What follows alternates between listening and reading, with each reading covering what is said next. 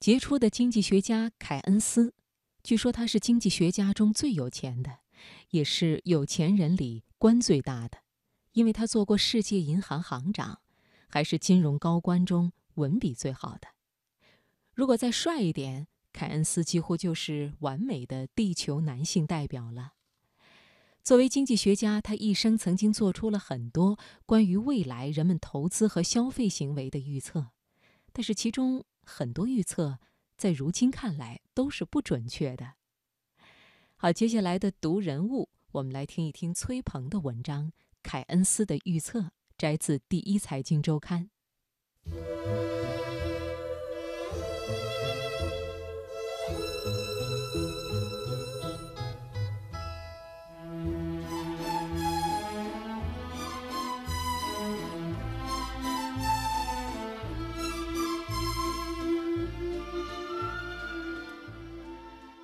除了最著名的《就业、利息与货币通论》，凯恩斯也写过一些小稿子，用于陶冶情操。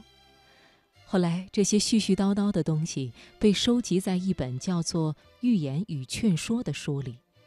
在那本书里，凯恩斯预期了人们一百年以后，请注意，当时是二十世纪二十年代。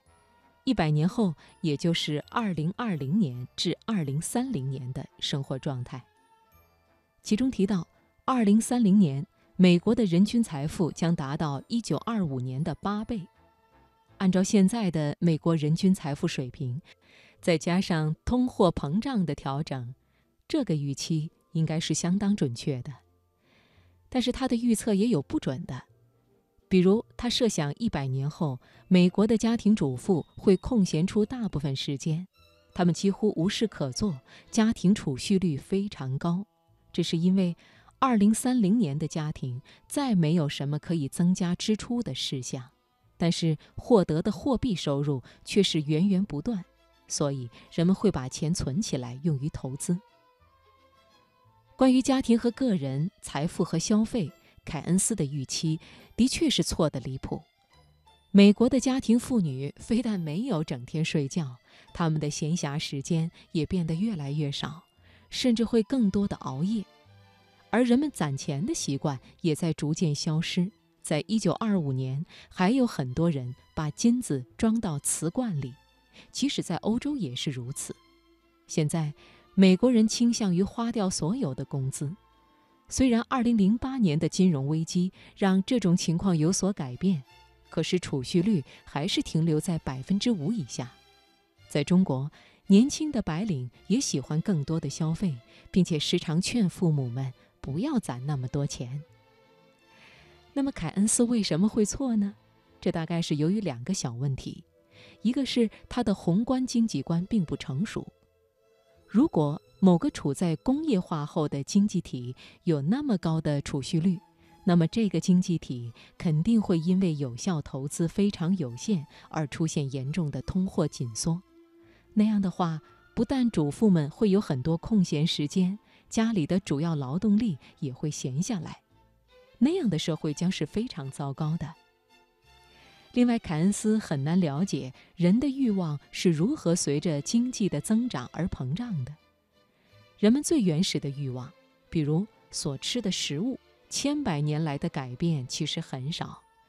技术进步和资本积累主要都在满足人们更细微的感受以及保障安全，而且越是细节的满足感，需要的技术含量就越高，平均价格也就越贵。而且，人作为一种社会性动物，他们的基础欲望不是一个静态数值。而是动态变化的，总的趋势是欲望越来越多，而且更加费钱。当然，这种欲望价值增加也是整个经济体所需要的。一定幅度的集体贪婪会让生活变得更好。关于这个故事，需要提醒投资者的是，凯恩斯应该是最早关注到人在经济行为决策过程中不理性一面的经济学家。